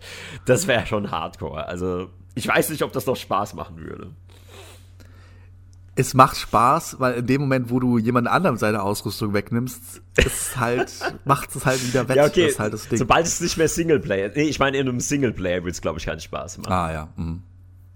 ja. Aber ja, sobald das Multiplayer wird, kommt natürlich eine Komponente mit rein, diese Komponente der Schadenfreude. Ähm, also ich sag dir, also dieses Game, das, das, dieses Spiel Dark and Darker, das kreiert Soziopathen auf einem Level, von ungeahntem Ausmaß.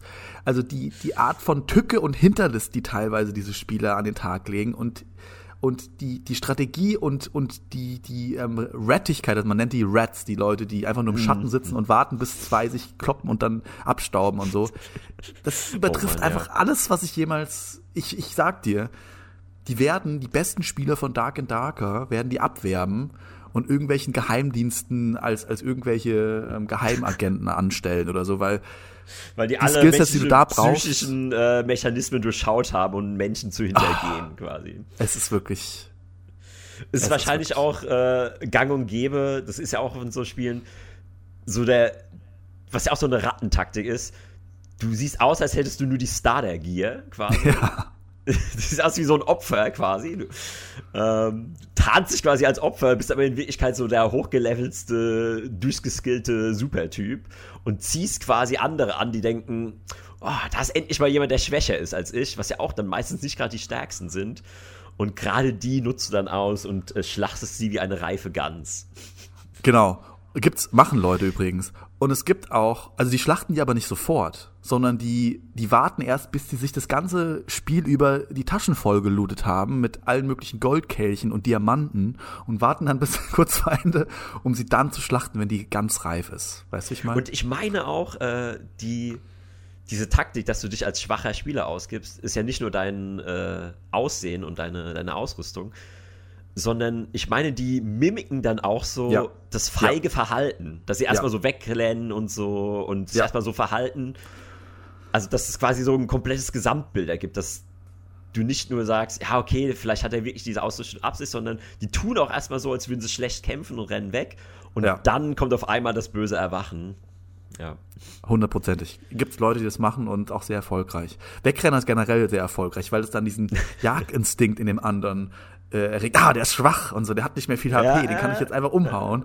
Und dann wartest du einfach hinter der nächsten Ecke und gibst ihm einfach die Keule über den Kopf. Oder in meinem Fall bin ich ja der, ich bin ja, ich, ich war ja am Anfang, ähm, ich muss mal ganz kurz meine Entwicklung durchsetzen. Ich war ja am Anfang Barbarian, weil ich das, weil ich ja von Mortor ganz gut dieses Axt und Schwertkampf und sowas kann und so. Dann bin ich direkt auf Rogue gegangen, weil du in den Schatten halt die Leute einfach backstabben kannst ist das nicht und auch alles die, nehmen kannst. die cheesy Class? Die, das ist die, die mega cheesy Red Class, die auch alle möglichen ja. Tricks hat und die hat auch einen Double Jump bekommen und alle möglichen krassen Sachen. Und dann bin ich aber relativ schnell auf also wenn du Dark and Darker nimmst, es ist ja schon sehr painful, das Spiel, ja. Also das, wenn du das spielst, ist es schon auf einer Pain-Skala eine 7 von 10, so generell. Wenn du es spielst und kriegst am Anfang oft auf den Sack und wirst gefarmt und weiß nicht was. Und ich habe einfach das nochmal potenziert mal 10 und habe die oh. Wizard-Class genommen. Und habe so, mir die ich, ans Herz so, genommen. Die, die Wizard-Class ist sogar eine ziemlich gute, mit der du ganz Die war in den Early Access auch sehr gut, die ist aber in jedem einzelnen Patch immer weiter genervt worden, bis zum Punkt, dass es eigentlich komplett nutzlos ist. Aber du hast halt trotzdem noch viele Möglichkeiten, Leute zu outplayen, sag ich mal. Aber du bist generell sehr, sehr, sehr schwach, stirbst meistens in ein oder zwei Schlägen von allem. Und, Aber du hast den ähm, großen Vorteil, dass du ja quasi Projektile hast. Also du, du musst halt nicht in den Nahkampf gehen. Du kannst jemanden von dem einen Ende des Hallways, also über die Brücke hinweg quasi, kannst du einen Zauber schießen und dann ist er hinüber, so ungefähr, oder? Ja, das wäre Stell schon ich mir das gerade zu einfach vor.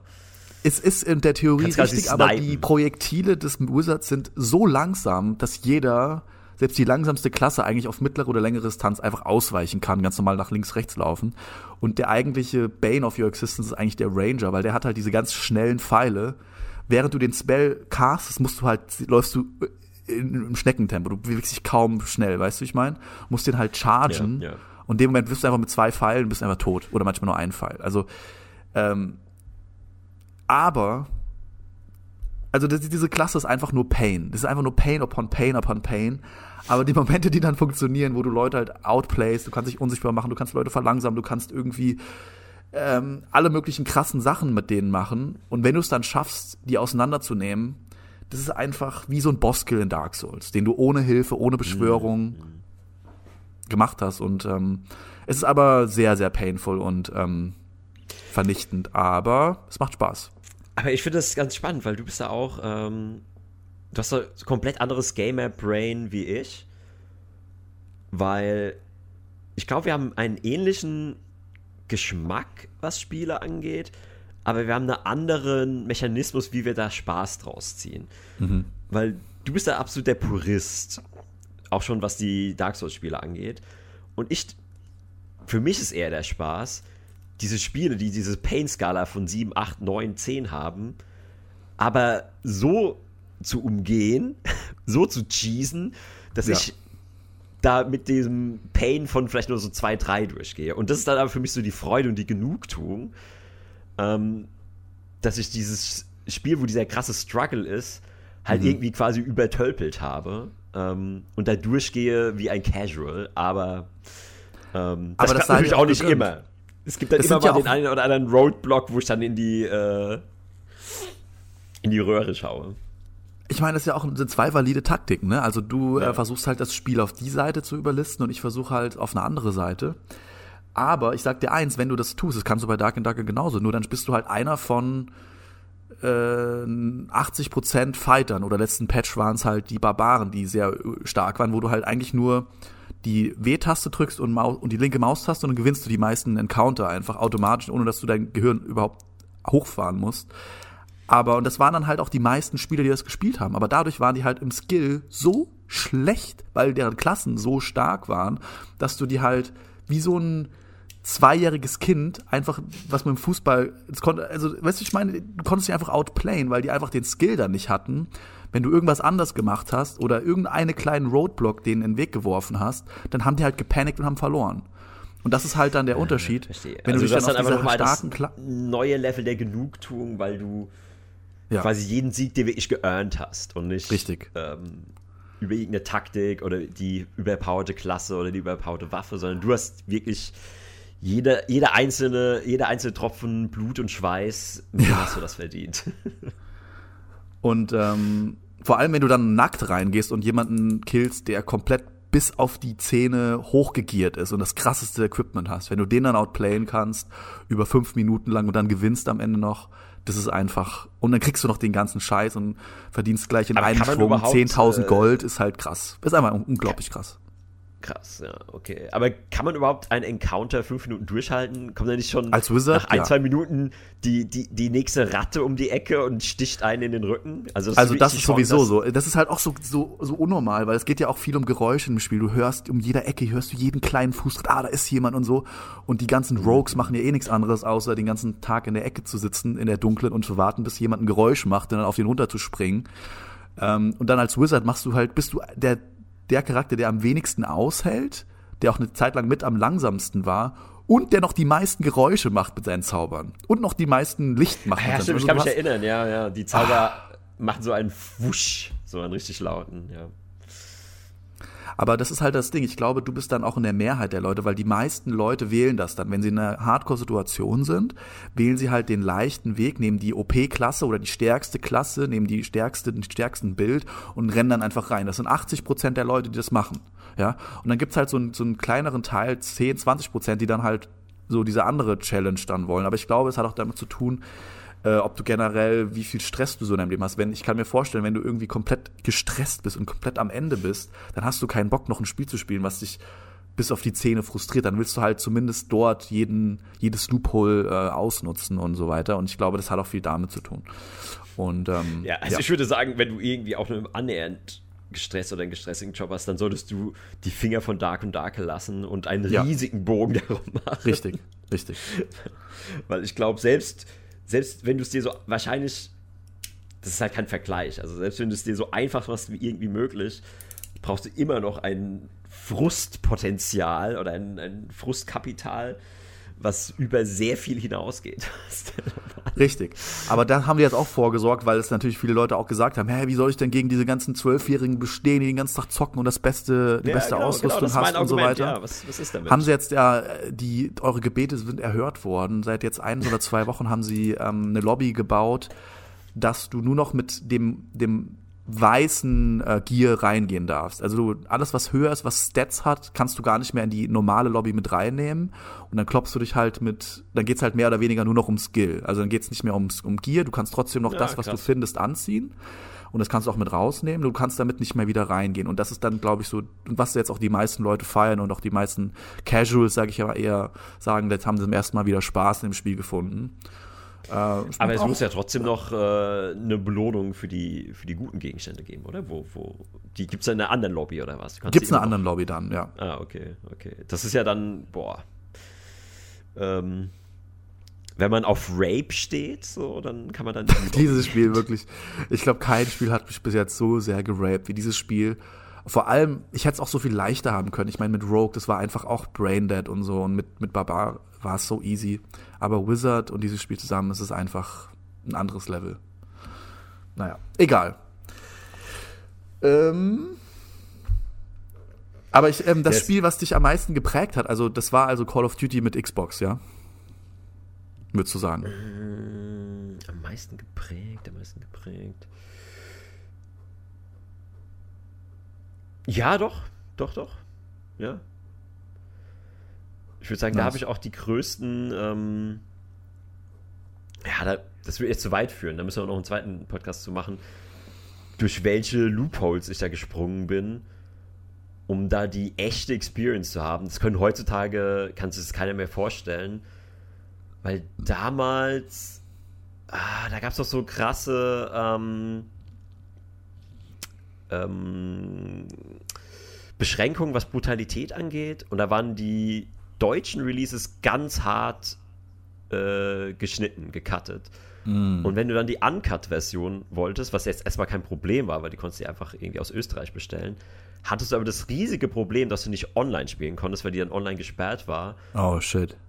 Und das dann zu hacken und da musstest du deinen Router irgendwie jailbreaken und ja, du musstest da abgefahrene Sachen machen, um dann mit deinem Uncut, mit deiner Uncut-Version, wo die ganze Brutalität und das Blut drin war, aber ganz normal in Deutschland Multiplayer zu zocken. Aber das haben sie dann sehr schnell, das waren nur so ein, zwei Generationen, aber das war echt, da war ich schon motiviert.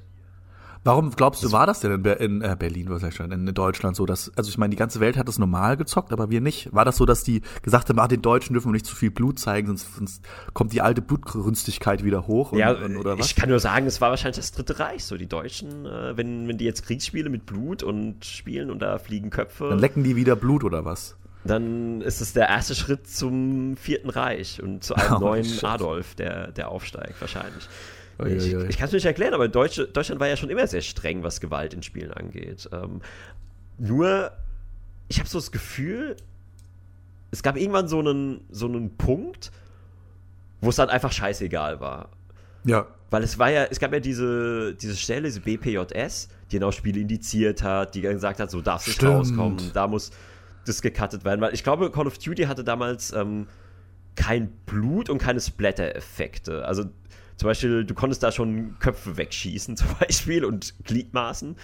Und in Deutschland ist der Gegner einfach nur umgefallen und hat sich aufgelöst. Also es sind auch keine Leichen liegen geblieben oder Leichenteile, es gab kein Blut. Es war hart gekartet, selbst auch in der Kampagne waren manche Szenen nicht drin. Ähm also es hat halt wirklich die Mi Militär-Experience so ein bisschen geschmälert. Ähm aber irgendwann, ich habe das Gefühl, dass jetzt kann das Spiel noch so brutal sein, dann kann Ja, die scheißegal. übelsten Splatter-Effekte sein, ist völlig egal. Das können Vor allem alle damals- 15-, 16-Jährigen spielen. Waren das ja die absoluten Pixel-Grafiken. Also es war ja, du konntest ja kaum was erkennen und trotzdem, selbst da waren die am strengsten bei diesen Sachen. Hier ist Ja, Blut zu da- sehen und da ist irgendwie so ein Pixel zu viel. Das- und das macht das Ganze ist noch die absurder. Ja, ja, genau. absolute High-Res-Grafik, das ist fast schon wie im echten Leben. Und jetzt siehst du alles unzensiert bis ins, also du kannst dir alles reinziehen und es juckt keine Sau Ja, das mehr. geht sogar so weit. Ähm, ich finde das brutalste der brutalen Spiele, was ich mir auch nicht angucken kann. Ich kann mir noch nicht mal die Fatalities auf YouTube anschauen, ist ja Mortal Kombat 1. Mhm. Weil es so fotorealistisch ist, die Grafik. Und ich habe sogar gehört, und ich weiß nicht, ob es stimmt, aber ich kann es mir vorstellen, dass die Entwickler, die Artists und Entwickler, die daran gearbeitet haben, die halt über Jahre diesen Splatterkram sehen mussten, irgendwie so in Psychotherapie mussten und teilweise so posttraumatische Stressstörungen davon gekriegt haben, weil die sich halt diese Brutalität Tag ein, Tag aus immer wieder und wieder anschauen mussten. Aber das ist ein sehr Und- guter Punkt. Ich kann mir das gut vorstellen, dass wir auch. Also ich wollte das, glaube ich, als ich ein bisschen jünger war, gar nicht so mir eingestehen und so, aber ich glaube, dass wir hardcore desensibilisiert werden durch die ganzen Medien und vor allem auch Spiele und Filme und so weiter, was Gewalt angeht. Ich meine, wann hast denn du ähm, sonst, außer du warst halt wirklich im Krieg, denn diese Sorte von oder diese Masse von Gewalt miterlebt? Nirgends. Und jetzt ballern wir uns in jedem Film, siehst du irgendwelche Gedärme und Blutspritzen oder Schusswunden und sonst was. Das ist ja komplett normal. Da jucken wir, da zucken wir ja schon gar nicht mehr mit der Wimper, wenn wir jemanden sehen, wie er erschossen wird. Pff, das juckt uns doch gar nicht mehr. Ja. Also ja. ich glaube, das hat auch echt krasse Effekte, so auf einen längeren Zeitraum. Und wenn du es auf die ganze Masse verteilt siehst und so, ich glaube, das kann auch. Wir sind ja, also das, das macht mich echt manchmal nachdenklich, weil wir sind ja so konfrontiert damit jeden Tag. Auf der einen Seite in allen unseren Medien ist alles voller Gewalt, voller Blut, voller Leid, voller abgeschnittener Gliedmaßen und weiß was ich nicht. Und gleichzeitig gibt es ja jetzt gerade echten Krieg, so. Und ich habe auch das Gefühl, ich habe so eine leichte Theorie, würde ich fast schon sagen, dass wir auch auf eine Art bewusst abgestumpft werden, was Gewalt angeht. Jetzt mal so gesehen. Um Oder dann so auch die echte Gewalt. Akzeptanz dafür. Akzeptanz so vielleicht, genau. Ja. Dass die echte Gewalt dann auch gar nicht mehr so uns vielleicht bewegt. Die dann in den Nach, ja, okay, da ist jetzt eine Bombe gefallen, das ist ganz schlimm und dies und das. Aber so richtig, wenn man mal ganz ehrlich ist, tangiert uns das doch gar nicht mehr, weil wir irgendwie abgestumpft sind. Kann das sein? Ja, ich würde eher sagen, abgestumpft im medialen Bereich, weil, guck mal, wenn du kannst noch so brutale Sachen, äh, wo sonst wie gesplattet wird, die ganzen Zombie-Spiele zum Beispiel, also die Ja, neuesten Resident Evils haben ja auch fotorealistische Grafik und wie da die Zombie-Effekte sind, das ist ja, und die Todesanimationen teilweise, wenn du dann vom Zombie gefressen wirst, ist ja auch abartig einfach nur. Also, also da gibt es echt viel, wo ich sage, nee, das, das gebe ich mir nicht auf gar keinen Fall. Ähm, und ich würde sogar so weit gehen und sagen, ähm, zum Beispiel Call of Duty ist mit besserer Grafik auch weniger brutal geworden, weil die selber gemerkt haben, nee, das können wir in der gro großen, breiten Masse einfach nicht bringen. Und Ah, okay. die waren damals wirklich brutaler. Also zum Beispiel, dass du in Call of Duty äh, so Splatter-Effekte hast, so Ko Kopf explodiert, gibt es, glaube ich, schon lange nicht mehr bei den neueren. Aber bei den alten, in meiner 360-Zeit war das so. Deswegen musste ich ja extra den riesen Aufwand machen, damit ich die Köpfe explodieren sehe. Äh, sprich, Aber du wolltest die dann auch unbedingt sehen, oder? Ich meine, ich Ja, sehe so richtig den jüngeren Flo vor mir, der so, nee, also ich muss jetzt die Original, ich brauche das Originalversion. Der, bin der heiß. Headshot, der muss schon richtig knallen. Also, das nicht. Aber das ist ja auch, ich meine, ich verstehe Nee, aber diese lass mich noch mal Satisfaction. Punkt zu, Ja? zu Ende führen. Nee, ich meine, trotz dieser ganzen übelsten Gewalt in den Medien. Ich meine, wenn wir zum Arzt gehen und der steckt uns eine Spritze in den Arm, dann machen wir, äh! ja. Verstehst du? Also das ist die, die mindeste Form von Gewalt und Blut, äh, sind wir, sind, keine Ahnung, kriegen wir dann die Krise. Und stell mal vor, Aber auch nur, wenn es uns betrifft, oder? Oder unsere nächsten Umgebung. Ich glaube ja, oder nicht, jetzt, wenn, wenn, jetzt neben dir jemand sitzt und du würdest da bei einer OP dabei stehen, ich glaube, da würdest du auch äh, kurz vom, von der Ohnmacht stehen. Hm. Ähm, deswegen, ich glaube, so in, auf die Realität, auf unser reales Erleben ähm, tut diese Desensibilisierung nicht sich auswirken. Aber ich meine, jetzt Nachrichten sind ja auch, wir sind ja jetzt auch nicht im Kriegsgebiet, sondern wir sehen es ja in den Nachrichten. Und allein dadurch, dass es auf diesem Bildschirm läuft, wo wir sonst auch die Actionfilme haben, und das ist halt jetzt ein Actionfilm nur in den Nachrichten mit den Panzern und so, ich glaube, da macht es auf jeden Fall was aus. Ja. Dass wir dann so, wenn wir da die Panzerrollen sehen und die Soldaten und die schießen, dass es uns dann nicht so berührt. Ja, definitiv. Vor allem auch nochmal, um den Bogen zurückzuschlagen zu Call of Duty, gab es auch in, in, Modern Warfare 3, das war das erste, was ich gespielt habe, gab es ja diese ganz berüchtigte Szene, die damals auch in den Medien sehr zerschlachtet wurde und kritisiert wurde, wo du in diesem Flugzeug bist und dann irgendwelche, weiß nicht, ob das was für Geschütze das waren, auf jeden Fall musstest du dann, äh, du hast so eine Infrarotkamera gehabt, das war alles mhm. mehr oder weniger in so Grautönen, also es hat sich echt realistisch ange fühlt, sag ich mal, und musstest dann mit so einem Geschütz unten auf Leute schießen. Und es war einfach nur so, du hast nur diese Lichtpunkte dann gesehen und die Leute, die einfach genau, umkippen. Genau, genau. Und vor allem war das halt ähm, halt auch exakt realistisch. Das ist halt wie ich für so jemanden, der in so einem Flugzeug sitzt, ist es tatsächlich exakt so, wie es für dich in diesem Spiel ist, was eigentlich auch irgendwie auch krass ist. Genau, und das war ja auch die, der Punkt, dass sie sagen, es ist einfach zu nah an der Realität dran. Also die ganze Optik, alles daran sieht echt aus und hört sich echt an ähm, und so weiter. Und das hat mich, und ich habe ja vor, als ich noch in der Ukraine, in dem Ukraine-Thema noch ein bisschen tiefer drin war, vielleicht vor einem Jahr oder so, habe ich mir so einen, war, ist mir so ein Video in die Timeline gespült worden von einer russischen Stelle, wo dann unsere Leopardpanzer dann äh, in der Sommeroffensive schön, nee, es war nicht vor einem Jahr, das war dieses Jahr, äh, wo die dann in der Sommeroffensive dann langgefahren sind, unsere Leopardpanzer und glaube ich noch andere, die Ukrainer, ja, und dann hast du wirklich aus der Sicht des Geschützes der Russen gesehen, wie die einfach diese Panzer weggepflückt haben. So, pup, patsch. Und dann hast du in der Entfernung gesehen, wie die explodieren halt. Und es war einfach eins zu eins Call of Duty. Also es war wirklich so ja. nah an diesem Erlebnis dran, dass ich da echt mal erstmal schlucken musste, weil mir dann klar wurde, da sind jetzt halt wirklich Ukrainer da drin, die jetzt einfach in Flammen aufgehen oder explodieren. In echt. So. Ja, ja, ja. Wenn das, also ich finde es schon hm. ich, ich habe da irgendwie noch, schon noch eine gewisse Sensibilität mir bewahrt, weil selbst in normalen Nachrichten schalte ich ja manchmal weg, weil ich, du siehst ja manchmal auch so diese äh, First-Person-Drohnen von Ukrainern und da siehst du einfach so eine Drohne mit so was Explosiven und die fliegt auf so eine Gruppe Menschen zu und dann ist die Drohne aus. Und dann oh weißt du, okay, die wurden jetzt alle zerfetzt. Und selbst das Shit. ist sowas, wo ich sage, boah, ey, das schadet, ey, selbst das will ich nicht sehen. Auch, du siehst es ja nicht, aber ich meine, dein, dein Gehirn spielt es ja weiter. Du siehst, okay, die kommt immer ja. näher, immer näher. Da sitzen drei Soldaten in einem Trench, also in einer Grube. Und dann tss, ist einfach nur das Bild weg. Und du weißt, oh okay, oh das ist ganz, ganz bitter. Ganz, ganz bitter. Ähm, Echt, sowas kam in der Nachricht? Das, also ich gucke ja keine Nachrichten mehr so wirklich, aber mm.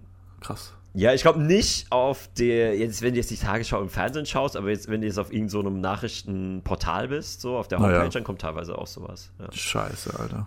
Ähm, ja, aber vielleicht zum Abschluss, wenn wir schon beim Thema Krieg und Videospiele sind, ähm, was ja leider viel, viel, viel, viel, viel zu wenig stattfindet. Ich glaube, das gibt es nur in einem einzigen Spiel. Ähm, oh, jetzt fällt mir gerade der Name nicht ein, irgendwas mit Sandstorm, Sand. Ähm, geniale Szene, absolut geniale Szene, weil da gibt es auch so was ähnliches. Also du bist irgendwo an so einem Kontrollpunkt und hast dann nur so ein Nachtsichtgerät und siehst einfach nur so ein paar Punkte und wirfst dann ähm, Bomben ab auf so ein Gebiet. Und mhm. dann machen die aber was richtig krasses. Weil dann bist du wieder zurück in deiner normalen Kontrolle und du läufst halt als Soldat dann durch dieses Gebiet, was du bombardiert hast, durch und realisierst, dass du quasi eine falsche Zielerfassung hattest und du hast irgendwie so ein ziviles Krankenhaus bombardiert. und du siehst so verbrannte Kinder, verbrannte Frauen, Menschen, die am Sterben sind, Menschen, die schon tot sind und es wird krass dargestellt und es hält dir so unglaublich ähm, vor, was Krieg bedeutet und das ist halt eine der krassesten Kriegskritiken, die jemals in irgendeinem Medium meiner Meinung nach äh, stattgefunden hat, weil es einfach dich als Spieler eins zu eins damit involviert und das ist auch eine extrem berühmte Szene. Also die ist äh, in der, ähm, im Spielejournalismus ist die schon rauf und runter diskutiert worden. Ähm, aber vielleicht hat sie ja jemand noch nicht gekannt. Ähm, Krass. Ich, ich konnte die kannte jetzt nicht mehr. Also. Ah, genau, Spec Ops The Line heißt das Spiel. Also, falls es jemand mhm. äh, googeln will, Spec Ops The Line. Ähm, auch eigentlich krass, weil es halt so ein ganz normaler Militärshooter ist auf dem ersten Blick und in den ersten Levels und wird dann irgendwann aber zu so einer ultra krassen Antikriegskritik oder zu einer Kriegskritik. Mhm. Und ähm, ja, so, sowas würde ich mir auch mal mehr wünschen. Das, das wäre halt mal, klar, es wäre ein riesiges Risiko, wenn jetzt einfach mal Activision sagen würde, ja, wir machen jetzt mal was richtig Neues, krasses. Äh, vielleicht machen wir mal ein Call of Duty, wo am Ende Frieden geschlossen wird, wo du am Ende am Verhandlungstisch sitzt und mhm. ähm, musst irgendwie in den Missionen davor Argumente sammeln oder so. Was weiß ich. Mhm. Aber das ist echt nochmal ein ganz guter Abschlusspunkt oder interessantes Thema, wo ich dich auch gern nach deiner Meinung, einer Einschätzung fragen würde. Ich meine, du spielst ja auch Videospiele und du hast auch schon viele Shooter wahrscheinlich gespielt und du würdest es ja nicht tun, wenn es dir nicht irgendeine Form von Freude bereiten würde. Und da sind wir vielleicht auch bei dem Punkt, was du gerade angesprochen hast, so ein bisschen. Was ist es denn in uns, was uns dazu motiviert, immer wieder in diese Schauplätze abzutauchen und immer wieder zu versuchen, den Feind abzuknallen und selbst zu überleben. Und warum haben wir so eine Freude daran? Ich meine, die meisten Leute, die dieses Spiel spielen, haben ja Spaß daran. Und warum, also weißt du, wie ich meine? Also, welche Mechanismen treten dann auch im echten Kriegsleben auf? Also hast du dann auch, wenn du wirklicher Soldat bist, eine Freude, wenn du den Feind erschießt? Oder wie läuft es? Also, Boah, ich war nie Soldat, keine Ahnung. Äh, und was sind das für Mechanismen und, und warum, warum fühlen wir das alles? Also, warum macht das einer, warum macht das Millionen von Leuten äh, einfach Freude, das zu erleben? Also das würde ich dich gerne mal fragen. Glaubst du, es hat was mit unserer Vergangenheit eine, zu tun? Oder was ich habe eine das? Theorie. Ich habe eine Theorie. Äh, und ich, ich glaube, es ist ganz einfach und simpel und auch äh, unschuldig in gewisser Weise, weil ich glaube, einer der Hauptspaßfaktoren daran, etwas zu schießen und zu treffen, ist sowas, was ganz tief in uns drin ist. Das ist schon wenn du jetzt als Kind eine leere Cola-Dose hinstellst und wirfst mit einem Stein drauf und räumst die von so einem Tisch ab oder so. Oder du wirfst mit einem Ball in einen Korb rein. Oder du schießt ein Tor, schaffst dran vorbeizukommen. Oder du wirfst beim, der alte Klassiker, beim Feuerball, nee, Völkerball, wirfst du hier so den anderen ab. Auch ähm, Völkerball, mein Steckenpferd, habe ich geliebt. Aber ja. Mhm. Ja, Genau.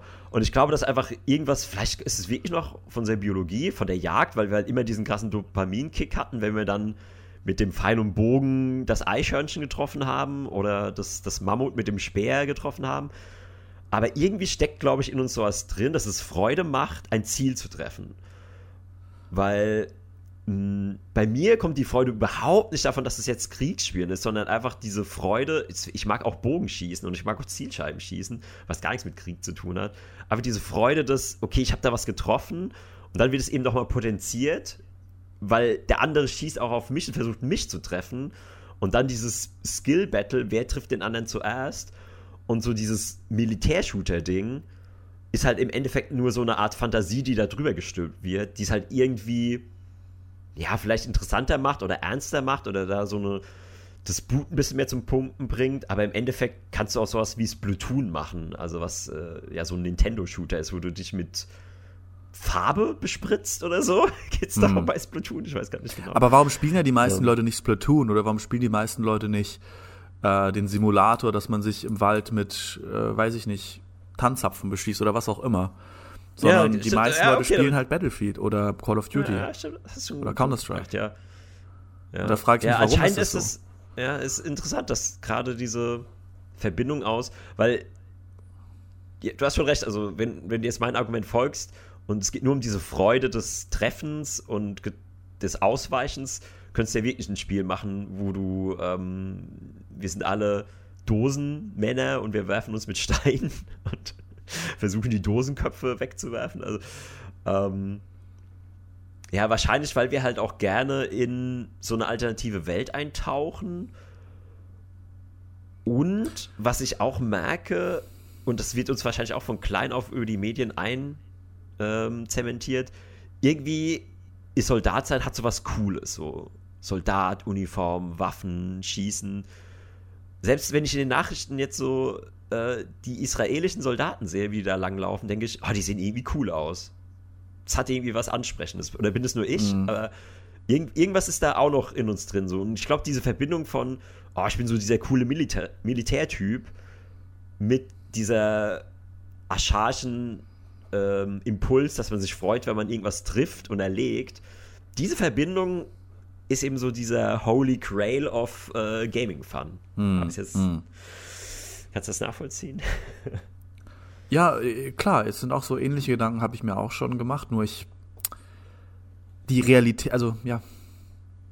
Also vielleicht, warum ich da so drüber nachdenke, ist, weil ich vor kurzem, da können wir gerne auch mal eine Folge drüber machen oder drüber reden in einer anderen Folge.